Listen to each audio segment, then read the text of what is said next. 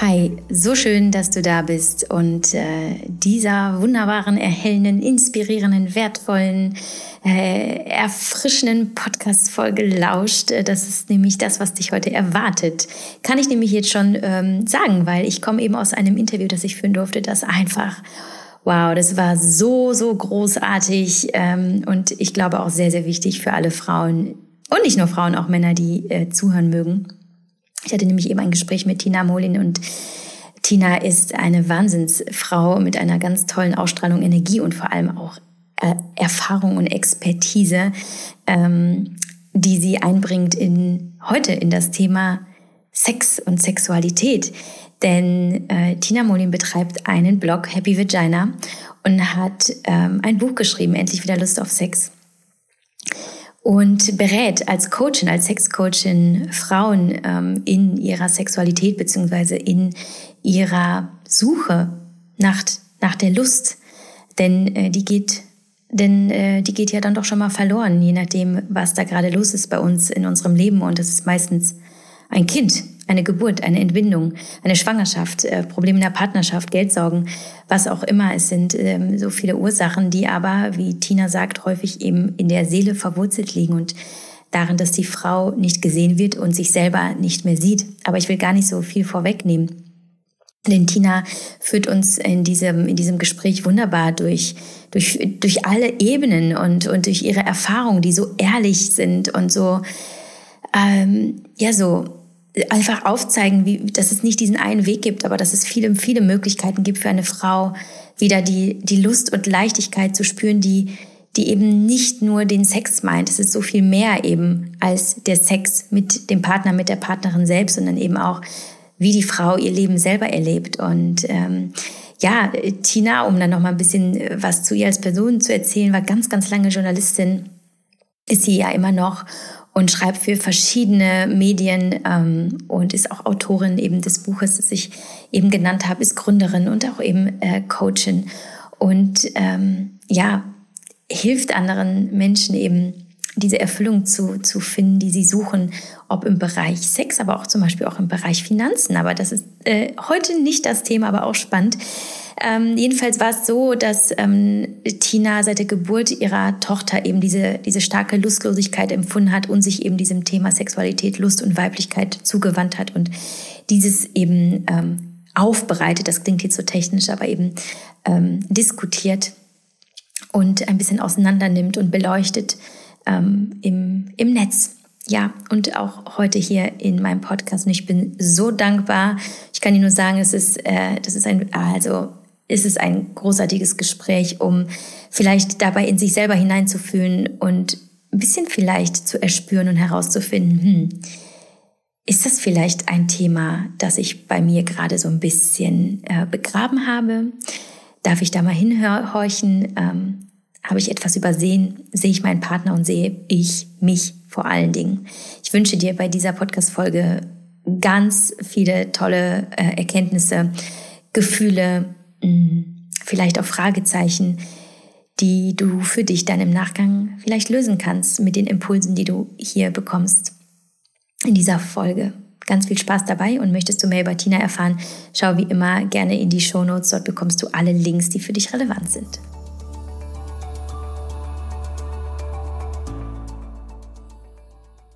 Tina spricht auch ähm, beim Thema Sex ganz viel eben darüber, dass es nicht nur der Sex an sich ist, sondern auch, wie viel Zeit sich die Frau für sich selber nimmt und wie sie sich erlaubt und ob sie sich erlaubt, auch mal nur für sich selber da zu sein und äh, nicht für alle anderen zu sorgen. Und ich unterschreibe das sofort, ähm, denn für mich war es ganz, ganz wichtig, eigentlich auch in erster Linie in meiner Mutterschaft, diesen Raum überhaupt für mich zu schaffen und mir erst vielleicht ein paar Minuten nur für mich zu nehmen und dann ein paar Stunden und auch mal einen ganzen Tag und dafür auch Routinen zu entwickeln, ähm, um immer wieder meine Inseln für mich selber zu haben. Und äh, das war dann auch irgendwann ein fester Tag in der Woche, ein Abend, an dem ich ähm, mich bewusst aus dem Familienleben rausgezogen habe und gesagt habe, so das ist jetzt die Zeit für mich. Und für mich ist vor allem morgens diese ganz heilige Zeit, noch bevor die Kinder aufstehen, die nur mir gehört. Ähm, dafür stelle ich auch extra früh den Wecker und äh, trinke dann meine Greens. Und äh, ihr wisst, ich äh, schwöre ja jetzt schon seit vielen Jahren auf äh, AG1, also Athletic Greens, äh, mittlerweile seit ja, über drei Jahren. Ähm, und das trinke ich auch wirklich äh, kontinuierlich jeden Morgen, ob auf Reisen oder zu Hause. Es ist mittlerweile so viel mehr als nur diese, diese Nährstoffversorgung, diese Gesundheitsversicherung mit ähm, all dem guten Zeug, das im äh, AG1 steckt. Es ist auch einfach diese, diese Zeit für mich. Ich investiere dieses Geld, ich investiere diese Minuten, ich investiere meine Zeit, die mir zur Verfügung steht, über die ich frei verfüge, nur in mich und meine mentale und natürlich auch die körperliche Gesundheit, was sich wirklich, wirklich gut anfühlt. Und wir Frauen neigen ja dazu, schnell zu sagen, so, nee, das Geld spare ich mir lieber oder nee, ich mache jetzt lieber noch was anderes.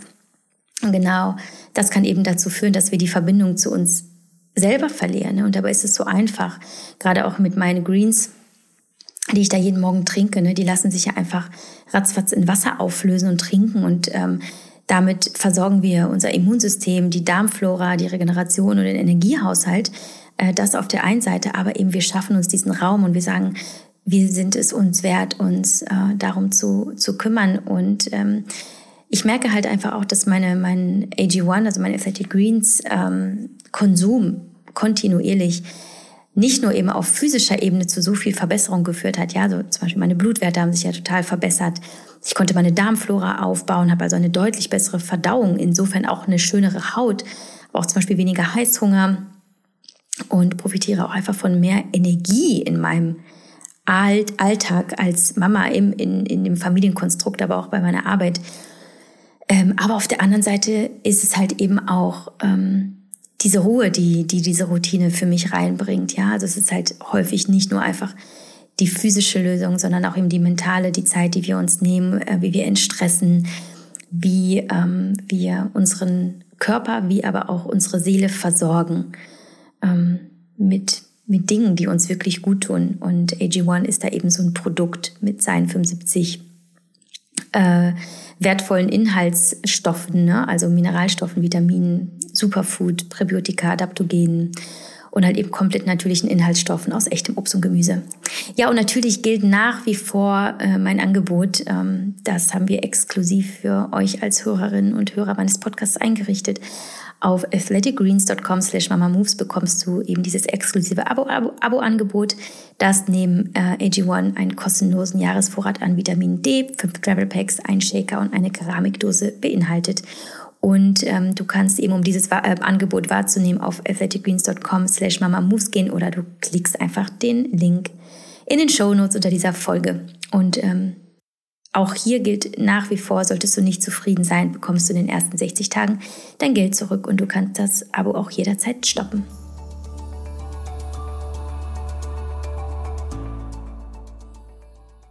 Liebe Tina, äh, ich freue mich so sehr, dass du hier bist in meinem Podcast und du strahlst mich hier so an und äh, wir haben gerade schon über das Thema Energie gesprochen, ähm, dass eigentlich, was, äh, was unseren Erfolg oder auch unser, unsere Zufriedenheit im Leben ausmacht, hängt einfach sehr, sehr stark von unserem Energielevel ab. Und äh, fangen wir doch damit an, dass du mir sagst, wo befindest du dich heute auf deinem Energielevel und wie empfindest du dich heute? Wie oh, geht's oh, dir? Und let me wirklich, know. Eine wirklich gute und auch eine wahnsinnig tiefe Einstiegsfrage. Ähm, heute nicht so gut. Ne? Ich habe noch die die pandemischen Corona-Auswirkungen. Und ich meine das jetzt nicht, was die Krankheit angeht, sondern was die ganzen sozialen Kontakte angeht, mit Freunden, die nicht geimpft sind, mit Freundinnen, die nicht geimpft sind. Und man muss dauernd Stellung beziehen und sich verorten und sich auch wieder annähern und sich nicht aus den Augen verlieren und verzeihen und wie auch immer. Und das ist, das ist intensiv gerade. Ich glaube, das kann ich mir vorstellen, dass das einige gerade haben. Ähm, deswegen äh, gute Laune, aber viel auf der Platte. Ja, genau, das muss ich ja nicht unbedingt widersprechen. Ne? Ich habe neulich auch festgestellt und habe es auch so geteilt bei Instagram, dass wir gleichzeitig klar und verloren sein können. Also, dass ich das beschrieben hat, habe wie so ein Zustand nach dem Sturm. Alles ist durcheinander, aber du siehst schon klar und weißt, diese Ordnung folgt jetzt. Und äh, das ist so witzig eigentlich, dass wir immer glauben, es muss immer nur ein Zustand von sein, ne? Du, dir geht's halt gut und dann ist aber auch alles geklärt oder es geht dir schlecht und es ist nichts geklärt, aber es geht halt auch beides und das finde ich so schön. Du bist ja sowieso ein Mensch mit vielen verschiedenen, ich würde sagen, Gesichtern und Polen und ähm, beschäftigst dich mit Energie hauptsächlich auch in deinem Leben. Deswegen sind wir auch direkt so eingestiegen. Ähm, fass doch einfach mal kurz zusammen, was das eigentlich bedeutet, mit Energie zu arbeiten und was verstehst du oder unter Energie und ähm, wie bringst du es raus in die, in die Welt? Also, ich habe eigentlich, ich habe hab eine Ausbildung gemacht zur Energieheilerin und eigentlich, ähm, um mit mir selber klarzukommen. Da waren einfach so viele nach der Geburt meiner Tochter und nach der, wie ich dann später erst herausgefunden habe, nach der Depression, die darauf folgte, die nicht, ähm, die nicht gesehen wurde, auch von mir selber nicht. Und äh, da sind einfach immer viele Löcher geblieben, so, so, so Emotionstiefs. Und ähm, ich wollte eigentlich erstmal nur mit mir selber klarkommen und ähm, habe diese Ausbildung gemacht und habe dann ähm, gemerkt, dass, ähm, dass das alles Energie ist. Das heißt, ähm, wenn meine Energie oben ist, dann kann ich wunderbar manifestieren. Ich kann alles in mein Leben ziehen. Wir haben da im Vorgespräch schon drüber gesprochen. Man hat einen Gedanken und plötzlich meldet sich jemand bei einem und sagt, möchtest du in meinen Podcast kommen, so wie du? Und, äh, und, und alles geht ganz leicht. Und das hat einfach viel mit Energie zu tun. Und ähm, auch die anderen Themen habe ich dann festgestellt. Also Sexualität hat auch ganz viel mit Energie zu tun. Sexualität, äh, wir denken immer, das ist so abgetrennt vielleicht, aber sexuelle Energie ist pure Lebensenergie.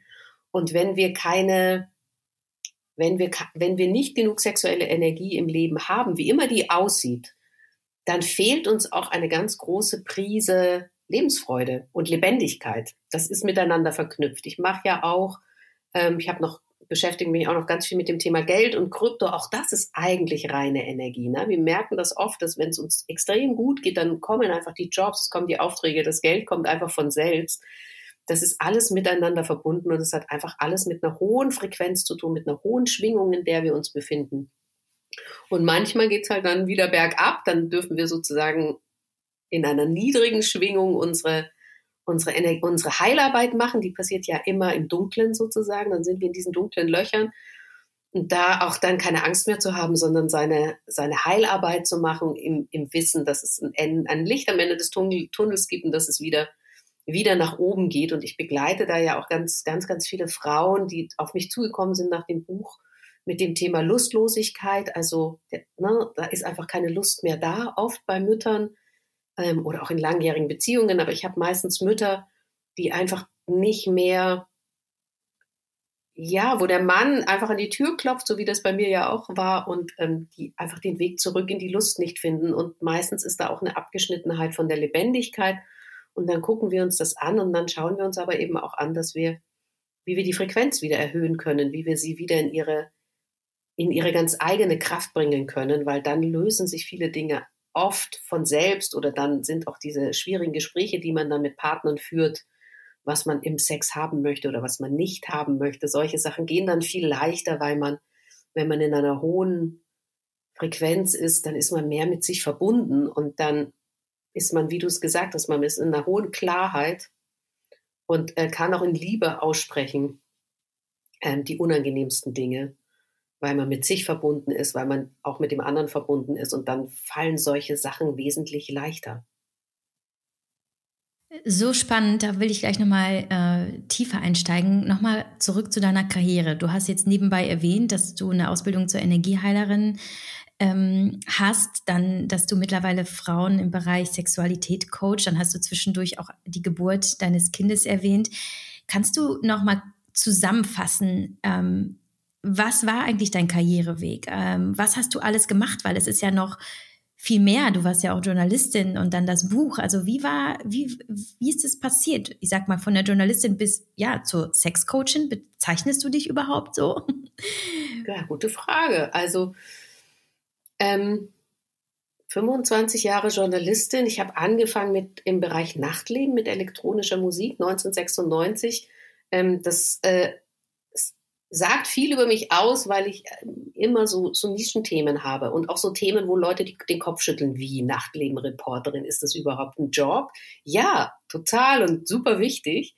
Ähm, oder jetzt eben, wie du machst einen Blog über Sex oder wie du beschäftigst dich mit Krypto. Also ich finde, es gibt so viele spannende Themen, die wir uns auch als Frauen erlauben dürfen, ähm, selbst wenn wir am Anfang für Kopfschütteln sorgen. Und ich habe wirklich viel Kopfschütteln in meinem Leben ähm, so als Erwiderung bekommen.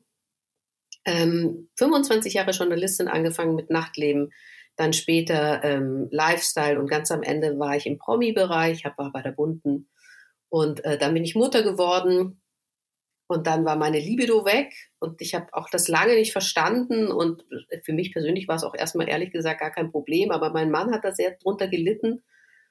Und als ich dann irgendwann gemerkt habe, so, oh Gott, das wird, das, das geht jetzt wirklich ans Fundament unserer Beziehung, ähm, wollte ich auch meine Libido wieder zurückhaben, weil ich war auch davor schon ein sehr sexueller Mensch und habe einfach Sex war immer ein großer Bestandteil meines Lebens und ich habe mich auch nie lange mit Männern zusammen sein können, die keine starke Libido haben. Also es war einfach alles gar nicht mehr ich. Und daraus ist dann, ich war da beim Tantra, ich, nur so eine kurze Zusammenfassung und das war für mich so ein Awakening Moment zu merken, dass Sex vielleicht noch viel mehr sein kann, als ich bislang erfahren hatte.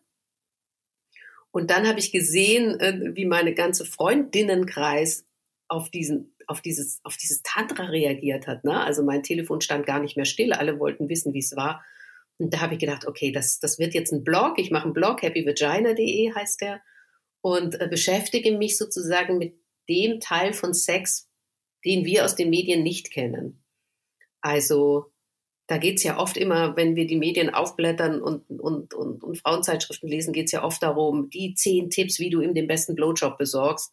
Und was hat das denn jetzt mit mir zu tun? Ne? Wer kümmert sich denn darum, dass ich den besten Sex habe, so dass ich gar nicht von dem Sex genug mehr kriegen kann? Und das war dann sozusagen mein Forschungsfeld, also the female way of pleasure. Und ähm, dann ist daraus ein Buch entstanden, weil dann natürlich ganz viel Aufmerksamkeit dann drauf war, auch auf meinem Weg und was ich da alles entdeckt habe. Und dann ist das Buch entstanden, endlich wieder Lust auf Sex. Und ähm, dann kam Corona und ich war gerade dabei, mein Business aufzubauen und ähm, das war dann natürlich alles nicht mehr so leicht, also musste Geld her, also musste ich mich ganz dringend mit dem Thema Geld beschäftigen und habe zuerst mit Forex Traden angefangen, wie wahrscheinlich einige. Und das ist aber echt mühsam zu lernen und auch sehr zeitintensiv. Aber ich bin dann darüber aufs Krypto gestoßen und da ging bei mir sofort so eine Leidenschaft los. Also ähm, weil so neu, weil so nischig, weil so, weil man, also weil ich glaube, da jetzt auch schon so viel Zukunft drin zu sehen, so eine neue Technologie, die so viel disruptiv verändern wird. Und dann habe ich mich da total reingeworfen. Zum Glück, weil damit habe ich dann wirklich auch fast ein halbes Jahr mein Leben finanzieren können. Genau, und jetzt beschäftige ich mich und dann kam das Energieheilen dazu. Und wenn du mich jetzt fragst, was ich mache, würde ich sagen, ich kreiere mir ein Leben, von dem ich keinen Urlaub brauche. Und ich unterstütze Frauen darin, das auch zu tun. Und die meisten kommen wegen der Sexualität zu mir, aber wir gucken uns eben alle Bereiche an, weil Sexualität ist für mich immer wie so ein Kanarienvogel, der ist eigentlich nur das Alarmsignal, dass irgendwas nicht stimmt, wie früher im Bergwerk. Wenn der umfiel, Kanarienvogel tot, kein Sauerstoff, alle raus. Und das ist Sex. Also man muss dann einfach sich die anderen Sachen angucken. Was ist mit deinem Selbstwert? Wie sehr findest du in deinem Leben eigentlich wirklich statt? Wie viel von dir traust du dich zu zeigen? Ähm, bist du finanziell sicher? Wenn du dich nicht finanziell sicher fühlst, kannst du auch keinen Sex haben, weil du dann dieses Sicherheitsgefühl nicht hast. Was ist mit deiner Partnerschaft? Und, und, und. Und das mache ich mit den Frauen, dass ich ihnen, dass ich sie da dadurch begleite. Ich würde auch gar nicht sagen coachen, sondern lieber noch begleiten, weil die Frauen müssen ja die Arbeit machen. Ich bin quasi der Scherper an der Seite, der sagt, Achtung, Schneebrett, nicht drauftreten. Jetzt hast du gerade gesagt, Lustlosigkeit ähm, und potenzielle Ursachen. Jetzt hast du mehrere genannt, die ja eigentlich in der Seele liegen. Glaubst du, dass Lustlosigkeit hauptsächlich dort verwurzelt ist? Ich glaube schon. Also aus meiner Erfahrung heraus. Ne? Also ich, ich, ich will, mir ist wichtig noch zu sagen, ich habe überhaupt keinen Anspruch an, an Allgemeingültigkeit. Also das, was ich sage, passt für mich und für die Frauen, die zu mir kommen oder die Frauen, die ich beobachte. Es gibt aber ganz andere Wege noch und ganz andere, also allgemein, es gibt einfach viele Wahrheiten. Und das, was ich erlebt habe, ist, dass es viel mit der Seele zu tun hat, dass die Frauen einfach nicht mehr stattfinden, dass sie so gut funktionieren und so perfekt es allen recht machen. Das Kind ist top versorgt, der Mann ist top versorgt, der Job ist top versorgt, aber sie finden einfach gar nicht mehr statt. Und ähm, und das führt aus meiner Sicht heraus oft daher, dass man schon als Kind nicht stattgefunden hat, dass man als Kind schon so wie man war, wild, frei, unabhängig oder auch still und leise, dass auch das nicht gewünscht war. Und dass man schon als Kind angefangen hat, sich in irgendeine, in irgendeiner Rolle zu verstecken, weil das, wie man war, wirklich war, nicht sicher war, so zu sein. Und so lebt man dann später seine Beziehungen weiter und irgendwann kommt dann entweder die Erschöpfung oder es kommt die Lustlosigkeit. Und dann ähm, kommt erstmal der Weg, okay, warum, warum bin ich lustlos? Und dann stellt man fest, ich bin nicht ich, ich finde hier nicht statt oder ich, ich, ich habe meine lebendige Seite nicht mehr. Also die Hobbys, die mir gut getan haben, ob das Reiten, Schwimmen oder Tanzen war, finden nicht mehr statt. Ich habe keine Zeit mehr, ein Buch zu lesen. Wo soll man sich denn auftanken, ähm, wenn es diese Orte gar nicht gibt? Und, ähm, und das liegt halt oft daran, dass man sich gar nicht mehr traut, stattzufinden, weil man das aus der Kindheit schon so kennt und weil man das jetzt wieder so lebt und weil eben ein Kind das oft einfach noch extrem potenziert, dass man einfach so viel zu tun hat und so gefordert ist, ähm, dass es schwer fällt, auch den Schritt nach rückwärts zu machen und zu sagen, ich brauche aber jetzt Zeit, ich will ein Buch lesen. Du hast mit deinem Buch und auch mit deinem Thema äh, hundertprozentig so vielen Frauen aus der Seele gesprochen, dieses nach der Geburt nicht mehr zur Lust zurückzufinden oder nicht zurückgefunden. Und ähm, da würde ich gerne nochmal mit dir reinfühlen und überlegen und deine Meinung hören, weil mh, mm, dass da ja auch eine gewisse Lustlosigkeit erstmal nicht da ist ist ja wahrscheinlich gar nicht ungewöhnlich. Allein hormonelle Umstellungen und ne, evolutionsbiologisch, so die Frau hat jetzt quasi geworfen. Jetzt ist hier Auftrag, äh, Familie zusammenhalten. Hier geht's gar nicht mehr um Fortpflanzung. Und ich glaube, viele Frauen äh, ich will nicht sagen, ruhen sich darauf aus, aber äh, wissen natürlich auch erstmal, hey, das ist alles okay mit mir, das kann ich mir jetzt erlauben. Das Problem vielleicht, was da jetzt entsteht, ist, sie finden da nicht mehr raus, weil sie diesen Modus, diesen Mama-Modus nicht mehr verlassen. Und das ist vielleicht auch das, was viele Männer so als bedrohlich empfinden, so diese Frau, die kommt gar nicht mehr zurück zu mir, die bleibt jetzt halt einfach nur noch Muttertier. Und da würde ich gerne wissen von dir, wie siehst du das? Also rein das, das körperliche Bedürfnis nach nicht angefasst und nicht befruchtet zu werden. So, ich bin jetzt aber gerade hormonell, emotional, körperlich nur für das Kind da. Ähm, aber gleichzeitig auch, hey, du bist aber noch Frau, genieß das. Also diese, diese Diskrepanz oder diese, dieses Spannungsfeld zwischen, zwischen beidem, ähm, insbesondere nach der Geburt in den ersten Monaten. Ich habe aber auch Frauen, zum Beispiel, um das als am Rande zu erwähnen, ich kenne auch wirklich sehr wenige Frauen. Ich würde sagen, vielleicht zwei oder drei, die sagen, nö, so nach, nach sechs Wochen, so nach dem Wochenbett, da war ich wieder voll dabei, ne? Und das hat sich dann auch gut angefühlt. Aber das ist eine absolute Minderheit. Die werden dann so angeguckt. Wirklich? Und die meisten Frauen, und da zähle ich mich auch dazu, war erstmal so, äh, sehe ich gerade gar nicht. Und ich, ich konnte nämlich teilweise auch Berührung nicht mehr ertragen von meinem Mann, weil ich dachte, das, boah, das ist für mich echt, echt fast schon bedrohlich so. Wie siehst du das? Ja, also erstmal zu sagen, es gibt beides. Also Frauen, ich kenne auch Frauen, die sogar noch im Kreissaal Lust bekommen haben. Das gibt es auch. Ähm, es gibt alles und ganz wichtig zu sagen, auch alles ist normal.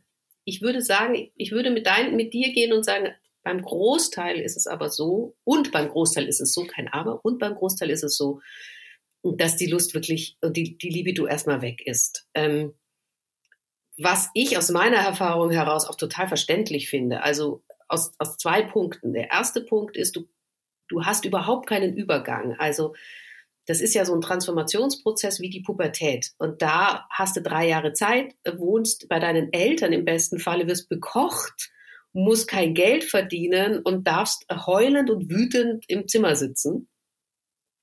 Und bei dem Übergang von der Frau zur Mutter wirst du in den Kreissaal geschoben und dann kommst du raus, musst Geld verdienen äh, oder eben 24-7 ein Kind versorgen und hast überhaupt keine Zeit für diesen Transformationsprozess.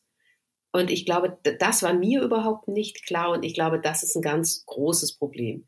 Das zweite Problem ist, dass du einfach dieses Kind versorgst, mit aller Liebe natürlich. Ähm, und dieses Kind, und das ist so schwer zu vermitteln, dieses Kind ist ja, es ist ja, als ob ich persönliche Assistentin von Madonna wäre. Die Mandelmilch ist nicht warm genug. Nervenzusammenbruch. Nervenzusammenbruch und du musst erstmal Madonna fragen, was ist denn los? Ist es das? Ist es das? Ist es das? Ist es das? Du wirst in der Nacht von Madonna geweckt, weil irgendwas ist. Ne? Du bist ja völlig ähm, zu 100 Prozent für diesen anderen Menschen da. Ne? Ich, ich, ich versuche den Leuten immer zu sagen, das ist, als ob du Personal Assistant von einem Popstar wärst. Du hast kein eigenes Leben mehr.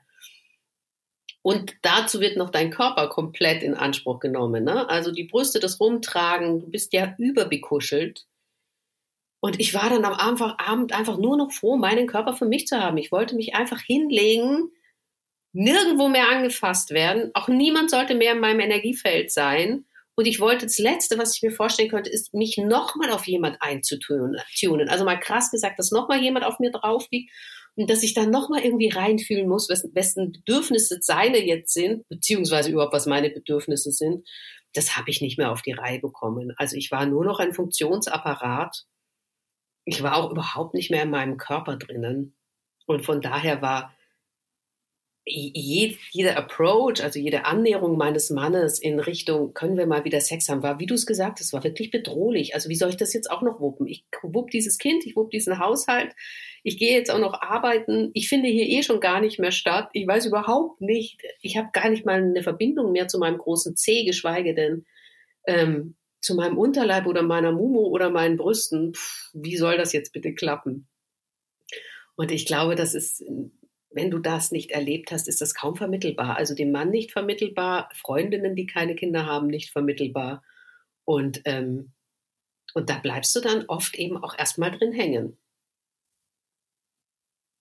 Ja, genau.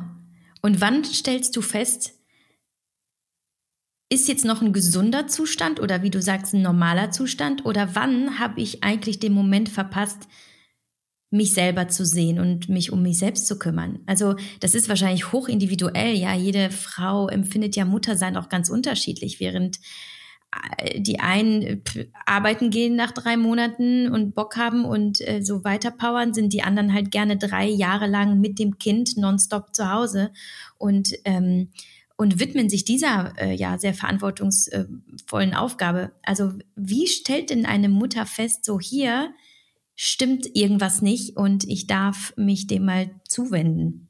Ich glaube, wie bei allen Dingen, durch die Außenreflexion.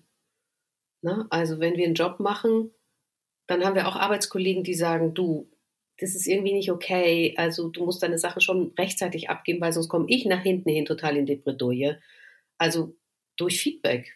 So. Und wenn der Partner sagt, ich hätte jetzt wirklich wieder gerne, und meiner war ja ganz geduldig, also ich meine, wir reden jetzt hier von zwei oder drei Jahren keinen Sex, ne? Also oder kaum Sex.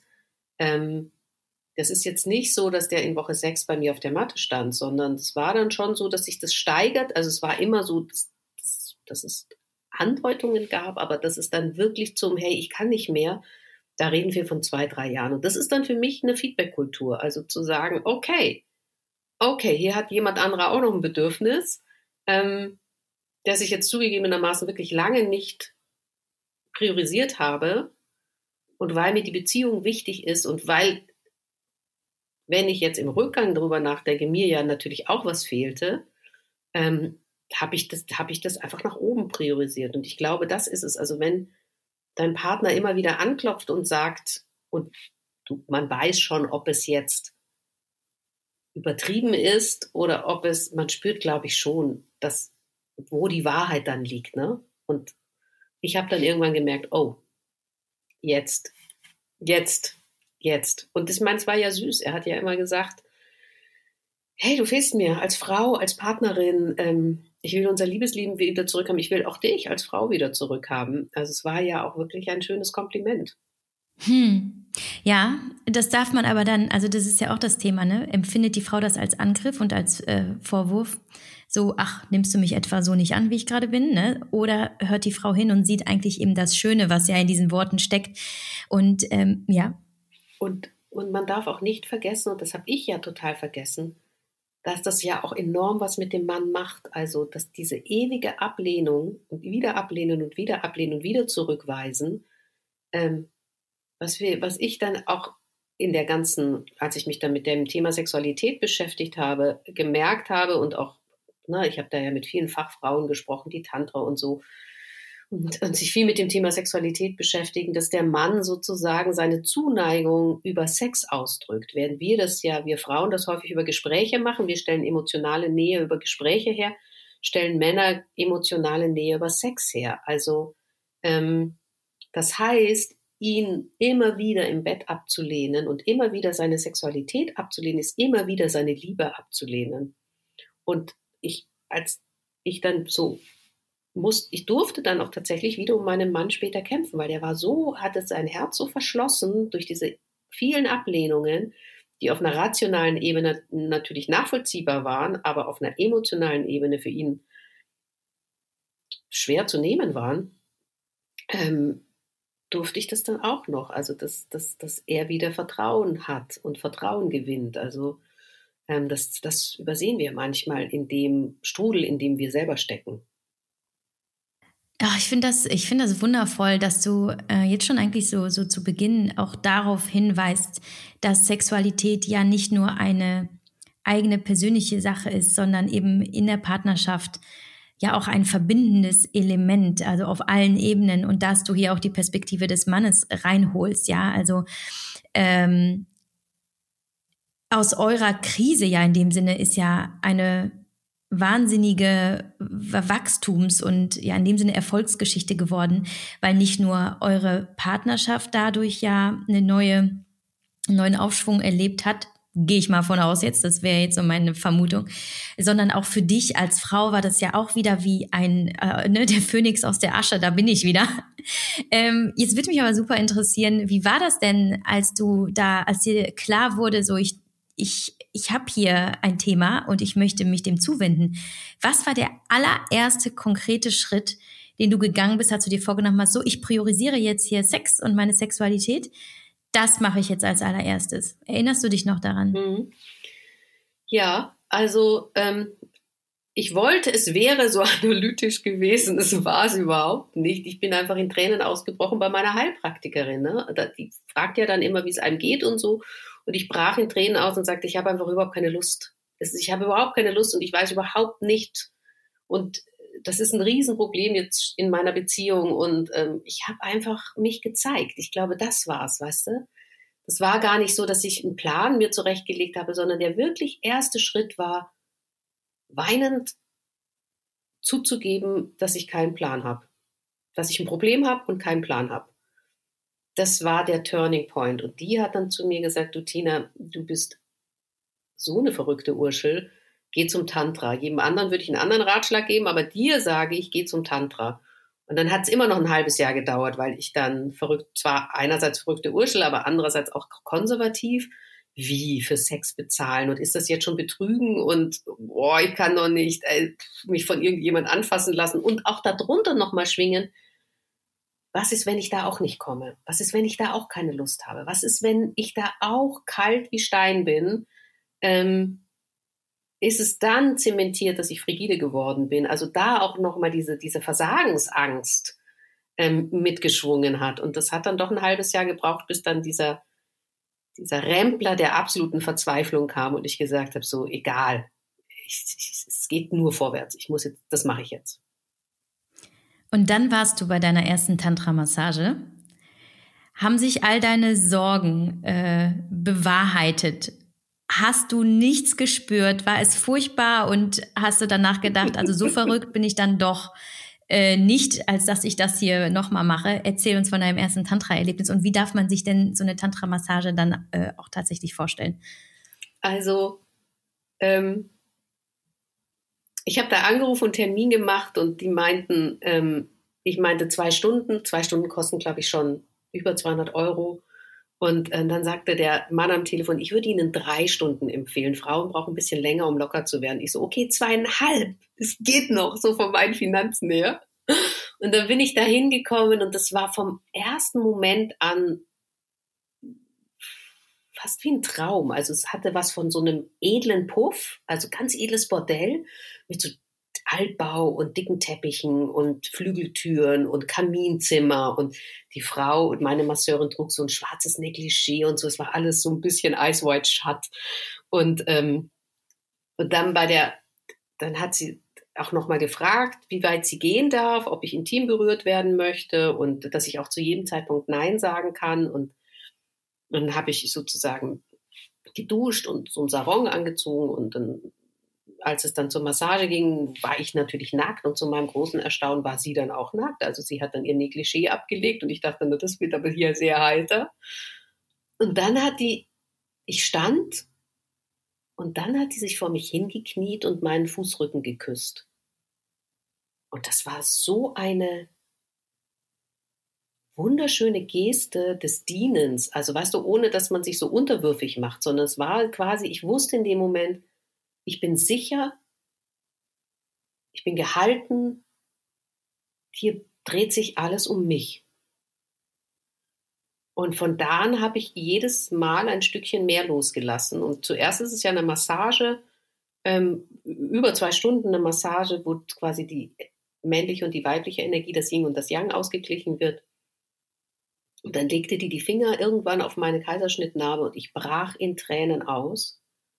Und sie saß einfach nur da und hielt den, hielt, ließ mir Raum. Und ähm, das fand ich so schön. Und da ist mir auch im Nachgang nochmal klar geworden, ich hatte bis dahin noch überhaupt keinen Raum gehabt, diesen, diesen, diesen Kaiserschnitt zu betrauern oder auch das traumatische Erlebnis zu verarbeiten jedem, dem ich davon erzählen wollte, hat immer so halbwegs hingehört und dann gesagt, ja, aber dein Kind ist doch gesund, es ist doch jetzt alles gut. Man findet ja als Mutter auch nicht mehr wirklich statt mit deinen eigenen Bedürfnissen, solange es dem Kind gut geht. Und ich meine, das war so bizarr, da musste ich quasi zu, zu einer Sexworkerin gehen, damit Raum für mich als Mutter ist.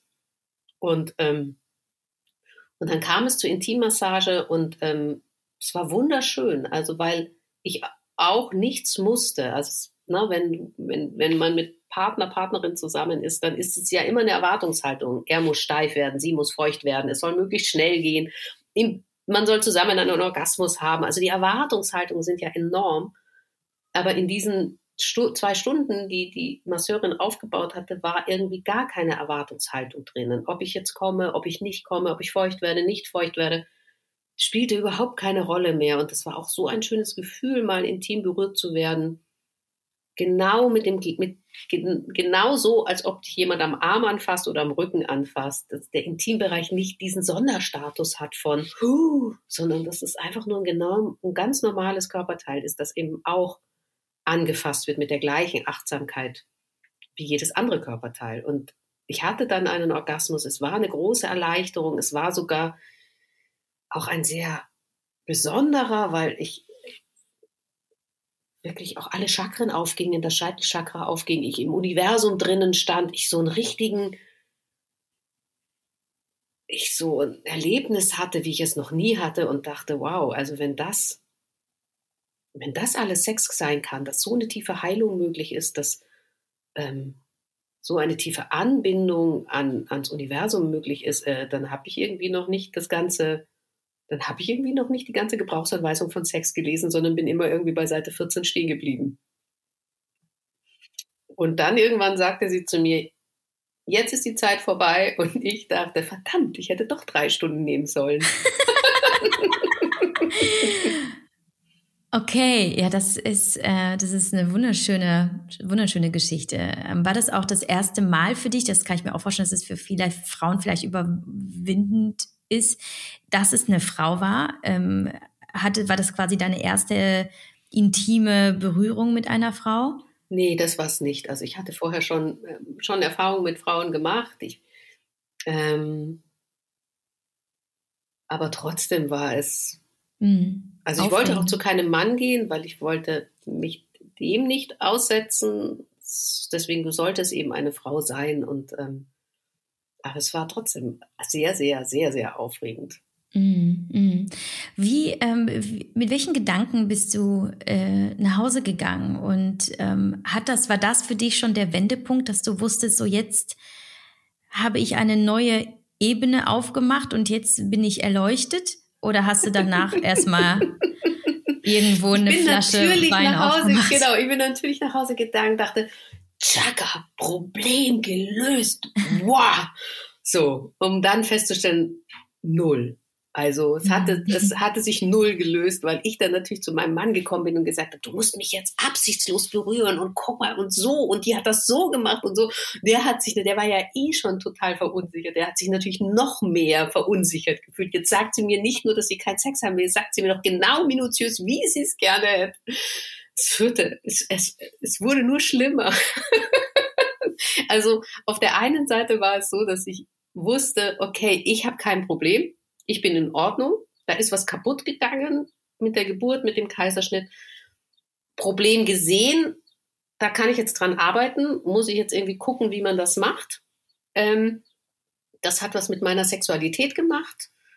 So, ich hatte jetzt so ein bisschen so eine Roadmap, aber mit meiner Beziehung hat das erstmal ähm, noch mehr Fragen aufgeworfen. Du hast ihn aber trotzdem mit reingeholt in das Thema, denn du hast ihm ja erzählt, wie es gelaufen ist. Er wusste natürlich, dass du dich äh, diesem Thema annimmst. Wie, ähm, wie war sein Anteil? Wie hat er sich eingebracht? Hat er sich eingebracht? Konntet ihr gemeinsam eigentlich an deinem Thema arbeiten oder hast du das im Alleingang, ich sag's jetzt mal, therapiert, also in dem Sinne behandelt? Ja, also er war dann netterweise sogar noch mit mir bei so einem Paar-Tantra-Kurs ähm, also er hat sich schon ganz dolle eingebracht. Ähm, das, wir haben dann am Ende des Kurses, als wir es dann zu Hause angewandt, gemerkt, das ist überhaupt nicht praxistauglich. Also mit kleinem Kind drei Stunden eher eine Massage und dann hat man noch nicht mal Sex gehabt, dann drei Stunden ich eine Massage und dann hat Mann auch noch keinen Geschlechtsverkehr. Ähm, und dann sollte es noch eine We-Time geben. Ähm, wie soll das alles funktionieren mit einem, mit einem, mit einem kleinen Kind, mit Vollberufstätigen?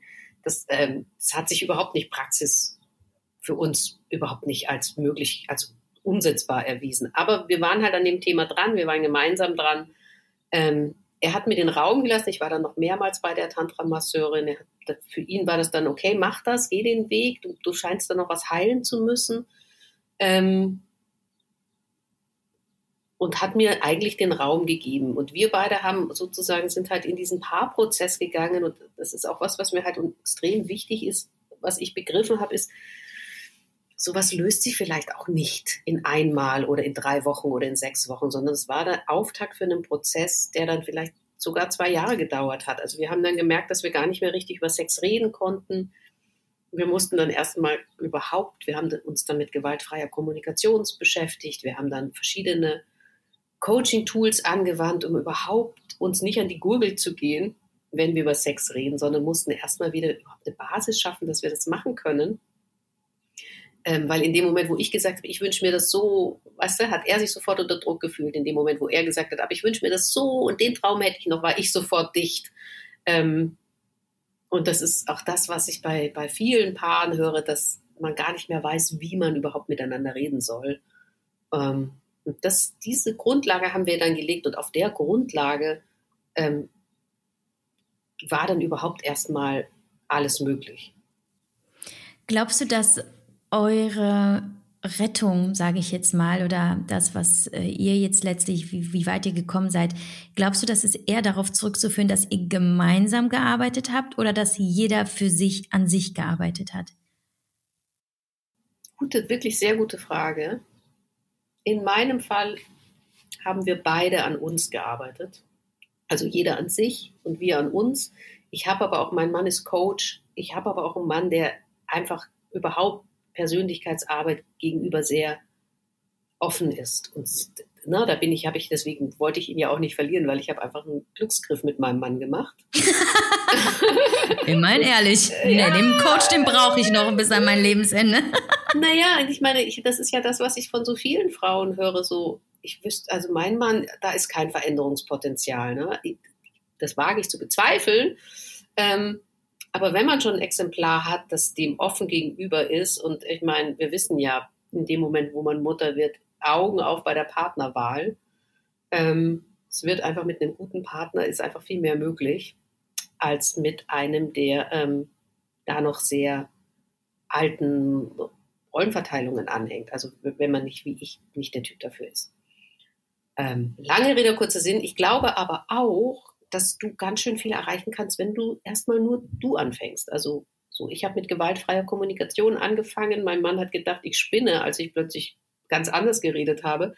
Und dann hat er nach ein paar Wochen gemerkt, dass es gut ist, was ich da mache, dass ihm das Raum gibt und ähm, dass wir weniger streiten. Und dann hat er ganz intuitiv auch angefangen, gewaltfreier zu kommunizieren. Also es ist, glaube ich, so in dem Moment, wo einer anfängt, sich zu verändern und der andere sieht, dass das positiv ist, wir lernen halt durch Abgucken. Ne? Dann fängt er an, abzugucken und auch umzusetzen.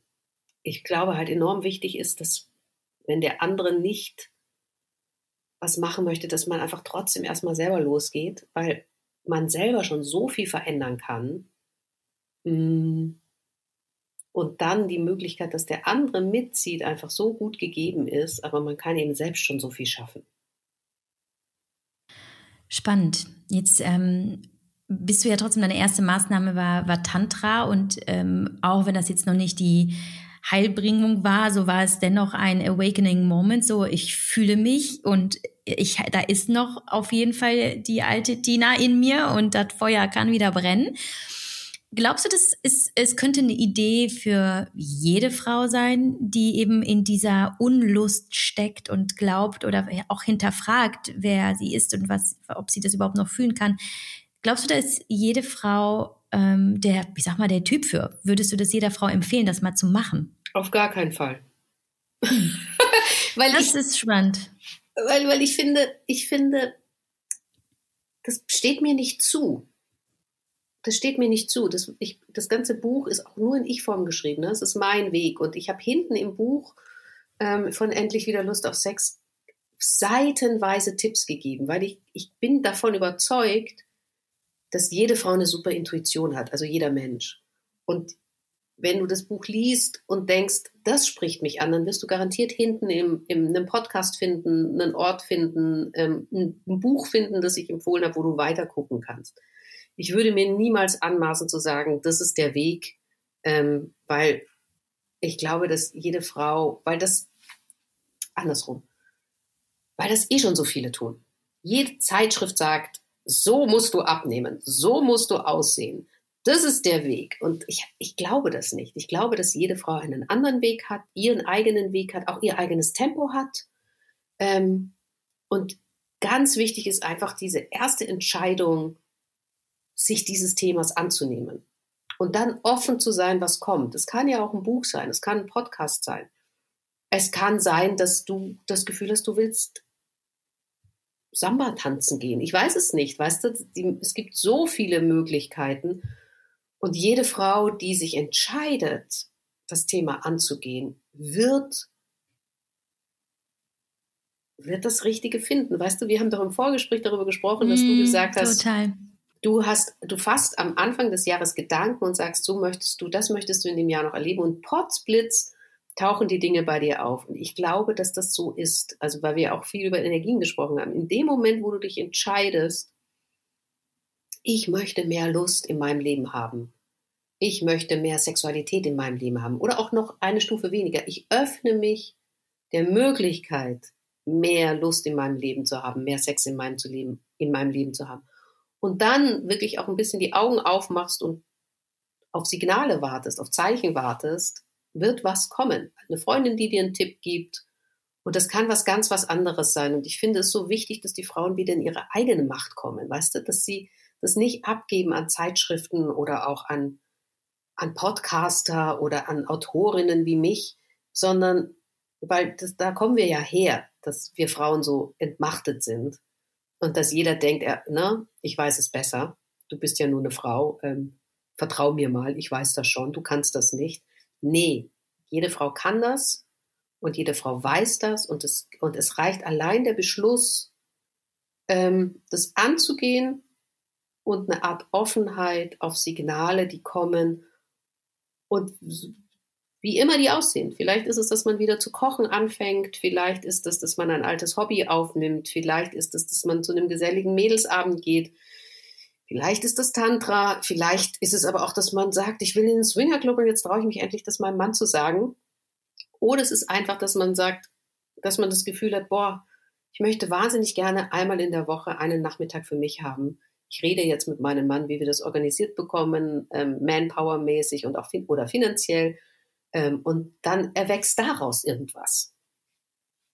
Ja, äh, ich, ich verstehe das und doch habe ich irgendwo einen gewissen Widerstand, weil weißt du, ich habe so ein bisschen die Erfahrung gemacht, dass dieses, ach, ich, ich gehe jetzt dahin, wo ich mich wohlfühle. Das ist ja eben häufig dann eben, eigentlich bleibe ich in meiner Comfortzone, weil ich eigentlich diese Angst vor neuen Erfahrungen vermeiden möchte. Und meine Erfahrung zeigt zum Beispiel genau da, wo die Angst ist. Also gerade wie dieses, oh, ne, was du erzählt hast vor diesem Tantra, was dann alles passieren kann und so. Und ich habe die Erfahrung gemacht, dass häufig genau das, was mich triggert und wo ich erstmal so eine starke Ablehnung spüre, eigentlich ein Anteil in mir ist, der noch erforscht werden will und ich eigentlich die Angst vor diesem neuen und vor dem habe, dass es mich in dem Moment vielleicht überfordert oder diese limitierenden Glaubenssätze, die da reinkommen. Und dass gerade genau das, was für dich erstmal so absurd erscheint und nee und so, häufig eben das ist, was in dir was aufbricht, was irgendwann verschlossen wurde aus irgendwelchen emotionalen Gründen. Und ich sage nicht, ne, geh genau da in das Trauma rein und spür richtig in den Schmerz, weil das ist wirklich ja nicht immer auch teilweise auch gefährlich, aber ich bin auch im Streit zum Beispiel genau das, was mich so wütend macht. Wovor ich Angst habe, merke ich immer wieder, genau das ist ein Thema, das ich in mir noch nicht gelöst habe. Deswegen habe ich genau danach gefragt, weil ich glaube, dass die meisten Frauen, gerade Mütter, sagen würden, oh nee, Tantra, du, da bin ich jetzt nicht so der Typ für. Ähm, aber dass es vielleicht auch interessant sein könnte, vielleicht eben, diese Tipps kennt man ja auch, mach mal was Neues. Und das sagt man so lapidar daher, aber was dahinter steckt, ist halt eben, dass du wieder Lebendigkeit fühlst, wenn du was Neues machst, weil da ist wieder Adrenalin, da ist wieder dieses, diese Aufregung, da ist wieder das Junge in dir, was du vielleicht eben mit der Mutterschaft begraben hast, weil in dem Moment verlässt du ja diese, dieses, deine, deine Mädchenseite, dein Mädchen-Ich und wirst zur Frau, zur älteren Frau und damit ist die Spannung, das Abenteuer raus. Und ähm, ich kann mir vorstellen, dass eben genau das, was du sagst, auf der einen Seite äh, für Frauen sicherlich der Weg ist, sich wieder wohlzufühlen und wieder Spaß mit sich zu haben in der Comfort Zone. Aber auf der anderen Seite vielleicht zu sagen, oh, ich gehe jetzt mal genau den Schritt und schau mal, ist da vielleicht noch in mir was, was halt schlummert? So, weißt du, was ich meine? Gehst du damit ich, so ein bisschen in Resonanz? Ja, ich gehe total damit in Resonanz. Ähm, ich glaube, dass ich glaube, dass wir halt wirklich das Problem haben, dass in dem Moment, wo du Mutter wirst, wir in diesen mega giga Glaubenssatz fallen, dass du keine Schlampe mehr sein darfst. Also ich, ich sag's jetzt überspitzt, ne? Also bei meiner Mutter war es dieses, ich opfere mich für die Familie auf. Ne? Also alle meine Bedürfnisse werden nach hinten angestellt. Hauptsache, es geht allen gut. Und ich glaube, dass wir da einfach nochmal richtig in neue Glaubenssätze reinschlittern. Ähm, na, man, man, man darf keine Karriere machen und ein Kind haben, man muss sich für das Kind aufopfern, man darf keine Hure und Heilige, weißt du, auch die Sachen. Ähm, und ich glaube, dass das überhaupt nicht stimmt. Also die Kunst liegt darin, sozusagen die alte Tina zu sein mit einem Kind. Und zwar mit ein paar Veränderungen. Und das heißt, da gebe ich dir halt total recht. Ne? Also die alten Dinge wieder aufzunehmen. Und da, und ich glaube, dass das für viele schon Diskomfort genug ist, zu sagen, ich habe zweimal in der Woche einen freien Abend, genau wie du. Du gehst am Abend zum Sport und ich tue das auch. Ich glaube, das ist schon so viel Diskomfort, das ist schon so krass raus aus der Komfortzone, diesen, dieses, dieses die, die, diese gleichen Dinge in Anspruch zu nehmen wie andere. Ähm, und ich glaube, das ist dem vorgelagert. Also sich erstmal zu erlauben, dass es einem gut geht, sich zu erlauben, dass man glücklich ist, sich zu erlauben, dass man Spaß haben darf. Und dann ist erst der nächste Schritt ist erst zu sagen, Abenteuer, yeah. Ich glaube, zuerst ist der Schritt der Erlaubnis und ich glaube, daran scheitern schon die aller, allermeisten. Also dieses, naja, wir haben kein Geld, deswegen können wir uns keinen Babysitter leisten, deswegen kann ich den Nachmittag nicht frei machen. Okay, aber was ist jetzt wichtiger? Ist jetzt wichtiger, dass du wieder in deinem Körper ankommst, dich um dich kümmerst, Energie tankst und dann fahrt ihr halt nicht in den großen Sommerurlaub, sondern ist es vielleicht nur ein kleiner Sommerurlaub, weil das Geld einfach auch wichtig ist, dir gut geht. Ne? Also da und da ist schon so viel raus aus der Komfortzone, wenn man, ah, wenn, man wenn man mhm. in, für sich in Anspruch nimmt als Mutter, dass man Mutter sein kann und happy sein kann und voll in seiner Kraft sein kann und dass das Familiengeld auch dafür herhalten muss, dass es einem gut geht, weil sonst kann man, sonst ist man eh nur genervt von allem. Und wenn das geklärt ist, weißt du, wenn ich diesen ersten Schritt erstmal gemacht habe, ich erlaube mir, gut für mich zu sorgen. Und ich erlaube mir, das Geld meines Mannes in Anspruch zu nehmen, um gut für mich zu sorgen. Ich erlaube mir, dieses Familienleben so umzubauen, dass auch ich hier stattfinde und mich auftanken kann. Und dann ist die Frau wieder in ihrer Kraft. Und dann ist der nächste Schritt zu sagen, okay, und jetzt bitte ein Abenteuer. Und wie machen wir das? Und ich meine, da kann man doch den Mann auch wirklich gut mit ins Boot nehmen. Weißt du, wenn der vor mir steht und sagt, ich möchte wieder Sex haben und ich sage, Schatzi, ich auch, aber ich bin in diesem Körper überhaupt nicht drinnen, weil ich die ganze Zeit von morgens bis abends das Kind betreue oder den Haushalt mache oder Kuchen backe oder sonst was mache. Ähm,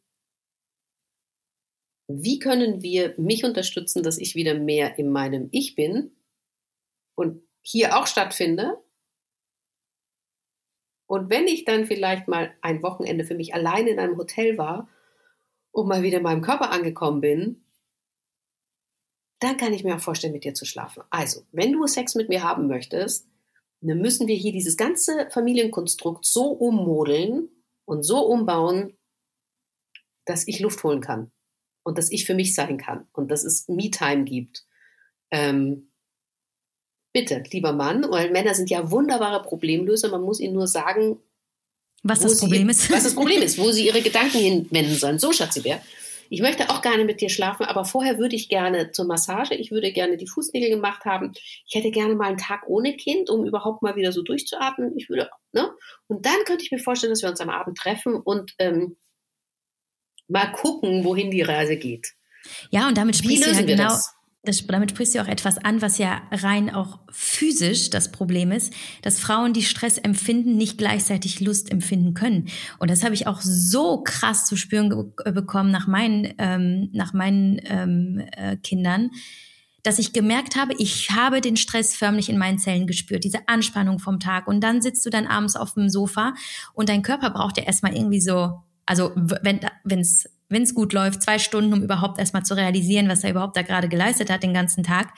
Und dann auch noch in diesem Moment, wo Stress ist, auch noch Lust zu empfinden, ist ja per se ja schon einfach das Problem. Und es ist so logisch, was du sagst. Und ich glaube, du sagst es ja auch in deinem Buch, dass Sexualität, es ist ja nicht einfach nur Sex, es ist halt eben alles drumherum mit Spaß und Leichtigkeit und sich einfach gut fühlen. Das ist ja nicht immer nur schwarz-weiß ist und Sex ist entweder da oder nicht oder Lust ist einfach da oder nicht, sondern dazu. Deswegen finde ich das ja auch so, so logisch, was du sagst. Bevor du dieses Abenteuer erlebst, hab erst wieder Spaß, fühl dich leicht, äh, hab einen geilen Tag und äh, leg mal so den ganzen Druck ab. So, mach erst mal nur was für dich. Logisch, klar. Genau, und danke, das dass du das nochmal so ansprichst. Und danke, dass du das nochmal so sagst, weil das müssen wir halt einfach, und das ist das mit dem Erlauben, weißt du, mit dem Realisieren wir sind so geprägt von unseren Müttern, die sich ja total aufgeopfert haben, die meisten. Also hier, ich wohne ja in Berlin, bei, bei den ostdeutschen Freundinnen ist das nicht so, die haben da nochmal ein anderes Verständnis, aber im westdeutschen Rahmen sehe ich das ganz viel, dass wir das einfach von der Mutter übernommen haben, dieses Aufopfern, Aufopfern, Aufopfern. Und weißt du, das ist so wichtig, dass wir unseren Freundinnen sagen, hey, du brauchst mal ein Me-Day. Weißt du, du musst mal wieder nicht Mutter sein für einen Tag, sondern du musst mal einen Tag Frau sein. Oder am besten sogar zwei Tage, weil wir brauchen ja einen Tag. Also ich weiß das, wenn ich einen Tag, den ersten Tag ohne Familie sitze ich einfach total gehirnamputiert nur rum, weil ich überhaupt nicht weiß, was ich mit mir anfangen soll. Ich sitze einfach nur da und denke so, oh, du müsstest eigentlich noch und da musst du noch eine E-Mail hinschreiben und das musst du eigentlich noch checken und das musst du. So, ich brauche einen Tag, um diese Familie und Mutterrolle hinter mir zu lassen und dann am zweiten Tag denke ich, ah, jetzt habe ich Lust auf das und jetzt habe ich Lust auf das und jetzt habe ich Lust auf das und jetzt habe ich Lust auf das. Also manchmal reicht ein Tag gar nicht. Aber wenn wir das natürlich regelmäßiger machen, dann wird es einfach besser und selbstverständlich. Und ich glaube, das ist der erste Schritt, sich das zu erlauben und auch diese, diese Wichtigkeit darin zu sehen und da auch den Mann ins Boot zu holen und zu sagen, du, ich kann gar nicht mit dir schlafen, weil ich bin total Mutter. Ich muss mal wieder Frau sein ähm, wie können wir das hinkriegen, dass ich mal wieder Frau sein kann? Kannst du die Kinder nehmen? Kann die Mutter, die, kann die Schwiegermutter die Kinder nehmen? Meine Eltern, eine Freundin, eine Patentante? Können wir uns einen Babysitter leisten? Nee, das ist viel zu teuer. Babysitter kann sie bei Freunden schlafen. Alles durchgehen und nicht, sich auch nicht sofort von einem, nee, das geht nicht. Willst du jetzt Sex oder willst du jetzt keinen Sex? Also wenn du Sex möchtest, muss ich mal wieder Frau sein können. Wie kriegen wir das hin? Ja, auch das Thema, das ist auch so, will ich auch nochmal, hast du jetzt schon mehrfach, mehrfach gesagt, möchte ich gerne nochmal äh, betonen, einfach Kommunikation, weil wir Frauen haben das ja so an sich, ja, du musst doch sehen, was ich brauche. Äh, sie, also hörst du nicht in meiner Körpersprache, was ich will, einfach auch zu verstehen, so sprechen, ne? Einfach, aber dazu auch erstmal auch wissen, was ich sagen möchte. Ne? Dazu auch erstmal sich die Zeit nehmen, herauszufinden, was ist eigentlich mit mir, was brauche ich, um das dann zu kommunizieren, damit, damit der Mann ja überhaupt weiß, was er, was er tun kann. Aber Tina, was mich noch interessieren würde, ist, ähm, glaubst du, Lustlosigkeit kann, kann ein Weg sein? Gibt es Frauen, die sich bewusst auch ähm, eh für diese Lustlosigkeit entscheiden und sagen, nee, eigentlich, äh, das mag ja sein, das ist nicht, nicht äh, logisch oder nicht irgendwie gesund, aber ich will das so. Kann das ein Weg sein? Total. Also, wie gesagt, ich versuche ja immer dieses alles ist okay ähm, ich, ich kenne auch Freundinnen, die seit 14 Jahren in Beziehungen sind und schon seit vielen Jahren nicht mehr mit ihrem Partner schlafen, ähm, wo das total okay ist. Ich, ich, ich finde, alles ist in Ordnung. Also auch die Lustlosigkeit ist in Ordnung. Man muss dann aber einfach auch so fair sein, das finde ich halt wichtig, in dieses andere Abenteuer möglicherweise hineinzugehen. Weil wenn dein Partner sagt, für mich ist Lustlosigkeit nicht in Ordnung, dann musst du die Beziehung öffnen. So, und dann bist du wirklich out of, out of your comfort zone. Ähm, so, also ich finde, man darf dann nicht die eigene Entscheidung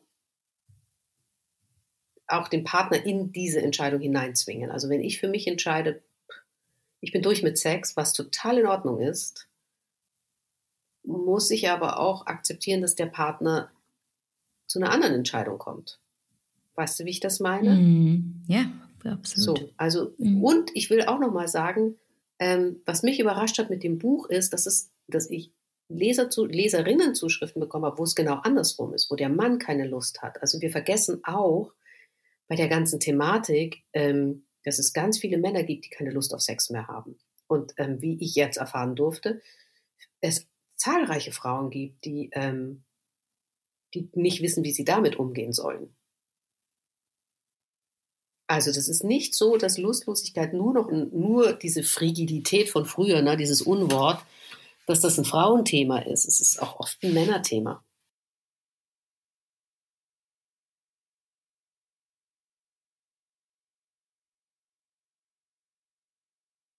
Wenn du jetzt so deinen Weg reflektierst, ähm, was glaubst du, ist für dich jetzt nach aktuellem Stand ein ideales Sexleben für die Tina, die du bist? Was bedeutet für dich, ich führe ein erfülltes Sexleben oder habe eine, eine Sexualität, die mir entspricht?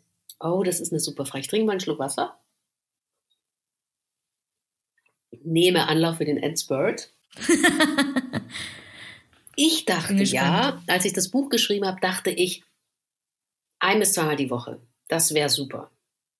Ich kann zugeben, dass wir da überhaupt nicht sind. Also Corona hat unsere Sexualität nochmal wieder ganz neu herausgefordert, wenn man eben über lange Strecken zu dritt zu Hause ist, auf 80 Quadratmetern und 24 Stunden aufeinander hockt. Und ich meine, wir hatten beide, wir mussten beide unser Business komplett umbauen. Wir hatten enorme Existenzängste ähm, und Existenzsorgen. Und ähm, also jeder von uns arbeitet locker seine 60 Stunden die Woche, ähm, um mit diesen neuen Herausforderungen klarzukommen. Das macht was mit der Sexualität. Also wir haben mitnichten das, das Sexleben, wo man denkt, wow, die Tina, die hat jetzt jede Woche den Knallersex. So. Was wir haben ist eine enorme Intimität und Nähe. Also bei uns wird während des Tages ganz viel umarmt, ganz viel geknutscht, ganz viel gekuschelt. Wir schlafen immer Arm in Arm ein. Wir wachen, also ich muss mich dann lösen, weil ich hasse dieses Gekuschel über Nacht, aber dann morgens wieder. Also wir haben eine enorme Nähe, eine enorme Intimität. Deswegen macht das im Moment auch nicht so viel, dass wir keine so aktive Sexualität haben. Wir wissen beide, dass in, in dem Moment, wo Corona wieder ein bisschen weniger ist und wir wieder ein bisschen mehr im Job durchatmen können, dass unsere Tochter hat sich während Corona auch so Einschlafängste angeeignet. Wenn das alles wieder ein bisschen besser ist, dann wir wissen genau, wo und wann wir den Schalter umlegen können, um wieder juicy Love Life zu haben. Ähm, und im Moment ist es einfach auch schön, so eine Nähe und Intimität zu haben. Und das ist auch das, was ich meistens, wenn ich mit meinen, mit meinen Frauen zu, zu, zu arbeiten, zu begleiten anfange, sage, guck doch einfach mal, wie ihr auch ohne Sex erstmal Nähe und Intimität herstellen könnt. Ne? Vielleicht ist es eben mehr kuscheln oder vielleicht ist es auch einfach die Hand auf den Penis vom Mann zu legen, während er einschläft. Vielleicht ist es eine wilde Knutscherei im Badezimmer morgens. Ähm, Vielleicht ist es auch nackt nebeneinander zu schlafen oder äh, sich zu massieren, so dass man überhaupt wieder so ein sich dem anderen nahe fühlt. Und das, wir denken immer, das geht nur über Sex, aber das ist ein Trugschluss. Es geht auch, es, es, es geht über Gespräch, ja, das ist der weibliche Weg, aber der männliche Weg ist ja der körperliche. Ähm, es geht auch ganz viel über Anfassen und das muss einfach überhaupt nicht zu Sex führen oder ne, ich, ich habe inzwischen, ich mache ganz viel Solo-Sex, ganz viel Selbstbefriedigung, weil im Moment das für mich der, der, der Weg ist, den ich hier in diesem Familiensetting besser hinkriegen kann. Auch das kann eine Lösung sein. Ne? Also ich glaube auch zu verstehen, dass Sexualität ein eigenes Lebewesen ist, das auch seinen Schwankungen unterliegt und dass es Zeiten gibt, wo man total abenteuerlich ist und bada bam sagt jetzt Abenteuer Swinger Club. Oder dass es Zeiten gibt, wo man mehr für sich ist und sagt, das ist so kompliziert gerade. Ne? Wir haben so viel, ich, ich, ich habe jetzt einfach nur Spaß mit mir. Und dass man dabei immer guckt, dass es auch eine Körperlichkeit gibt und die, die kann auch völlig losgelöst von Sexualität sein. Also bei uns hat da eine totale Entspannung stattgefunden, weil wir sagen, ey, wir sind uns so nahe, auch körperlich. Und das ist eben nicht immer nur Sex. Und wir wissen, dass es auch wieder anders wird. Ja, schön. Ja, total. Äh, ich glaube, da werden auch einige Frauen jetzt sich in diesem Moment ein bisschen ertappt fühlen, weil was ich immer wieder feststelle, ist, dass Frauen sich ganz viel beschweren, aber eigentlich plötzlich feststellen, aber was gebe ich meinem Mann? Küsse ich den eigentlich noch? Umarme ich den noch? Oder äh, gebe ich dem, ich dem noch? Ja, also ich, gebe ich ihm auch das, was ich ihm vor dem Kind zum Beispiel genau. gegeben habe. Und das, ich, ich glaube, das ist jetzt so, hm, ja, okay. Voll, voll, weil, weil wir, wir sind so mit uns so, ich habe mir angewöhnt, meinen Mann ganz viel zu loben. Danke, dass du heute früher nach Hause gekommen bist. Danke, dass du den Geschirrspüler ausgeräumt hast. Danke, dass du das gemacht hast. Ich meine, du, der blüht so auf, wenn der gesehen wird, wie alle Männer. Und ähm, ich glaube, dass wir, dass wir das geben sollten, was wir uns auch selber wünschen. Mm, hundertprozentig. Und aber Und auch Ende das, was wir uns wünschen Liebe, ne? sollten, formulieren. Also, weißt du, zu sagen, ja, hey, genau. ich möchte aber auch, dass du dich dass du siehst, was ich hier alles mache und dass das nicht als selbstverständlich genommen wird. Also es geht in beide Richtungen, geben und nehmen. Also eine Klarheit, wie du es am Anfang auch so schön gesagt hast, diese Klarheit zu sagen, das, ich möchte da gesehen werden und ich bin aber da auch, sehe ich den anderen eben auch. So oder so birgt äh, dieses Thema ein unfassbares Heilungs- und äh, Selbstverfindungspotenzial, weil ob der Weg in die Lust oder in die Lustlosigkeit, wie auch immer, ist halt einfach ein sehr äh, intensiver therapeutischer, bei dem man sehr viel über sich selber ja lernt und wie auch immer es ausgeht. Es lohnt auch, diesen Weg zu gehen, sicherlich. Und du bist eben eine Frau, die also wahnsinnig, wahnsinnig spannende, inspirierende ähm, anregende Gedanken mit uns geteilt hat und es ja auch kontinuierlich tut auf deinem Blog. Alle, alles werde ich verlinken in den Show Notes für alle, die sich da noch mehr einlesen und rein möchten. Ein Buch natürlich selbstverständlich. Ähm, vielleicht magst du mal einmal noch in einem Satz sagen, für wen eigentlich, weil im Grunde genommen steht da ja in diesem Buch ja alles, was du ja in dir trägst an ähm, ich sag mal, Überzeugung, auf jeden Fall an eigenen Erfahrungen. Ähm, deswegen wäre es jetzt naheliegend, das schaffst du ja alles nicht in einer Stunde Podcast abzuarbeiten, da mal reinzulesen. Sag doch mal in einem Satz, für wen ist denn eigentlich dieses Buch geeignet? Wer kann denn da mal am besten reinlesen und also, äh, wen spricht es an? Das Buch ist geeignet sowohl für Frauen, ähm, für Mütter, als auch für, ähm, für Frauen in langen Partnerschaften, wo der Sex erloschen ist ich stelle aber auch fest, interessanterweise, dass das noch größere Kreise zieht, das Buch inzwischen. Also von der Frau wandert es oft auf das Nachkästchen des Mannes. Ähm, oder wird, das solltest du bitte mal lesen. Ähm, ich habe jetzt auch schon mitbekommen, dass Großmütter das lesen, weil sie sagen, ach krass, ich wusste das auch alles noch nicht über Sex. Ich habe schon mitbekommen, dass es zu Töchtern weitergegeben wurde. Ähm, ich hatte jetzt auch eine, eine Frau, die mir geschrieben hat, die gesagt hat, die an der Gebärmutter operiert wurde und die keine Gebärmutter hat und die sagte, du, das war so inspirierend nochmal zu lesen, dass ich was, was der Unterleib an Magie und an, an, an, an, da sitzt ja unsere Kreativität als Frau, da sitzt auch unsere Anbindung, da sitzt unsere Schöpferkraft, also auch unsere Schaffenskraft, also auch als Unternehmerin auch unsere, unsere Kräfte dass sie das noch gar nicht so gesehen hat und dass sie das total inspiriert hat und dass sie jetzt noch mal was machen will, um sich noch mal mehr mit ihrem Unterleib zu verbinden. Also ich habe versucht, dieses ganze Wissen, dieses so viel altes Wissen über Sexualität, über weibliche Sexualität, wie ich konnte, in dieses Buch zu packen. Das gibt's ja überall. Ich habe das ja nicht erfunden, aber es gibt's halt nicht im Mainstream. Die normale Frau wie ich, die weiß das nicht. Und es ist so wichtig, dass wir das wissen, dass wir das dass wir Frieden mit uns selber machen können und dass wir auch unseren Partnern, Partnerinnen noch viel besser kommunizieren können, warum das so ist, wie es ist, warum Frauen einfach lange brauchen im Vorspiel, ähm, dass das einfach anatomisch begründet ist oder dass das auch vom Gehirn her begründet ist und dass das jetzt kein Spleen ist. Und, ähm, und je mehr wir wissen, desto mehr können wir, desto selbstbewusster sind wir und desto besser können wir das kommunizieren und desto eher kriegen wir das, was wir brauchen. Hm. Herrlich. Es war ein so, so schönes, erfrischendes Gespräch, ähm, das, ich sage jetzt mal, Lust auf mehr macht. das war ein, äh, ein perfekt journalistischer Schlusssatz, würde ich sagen.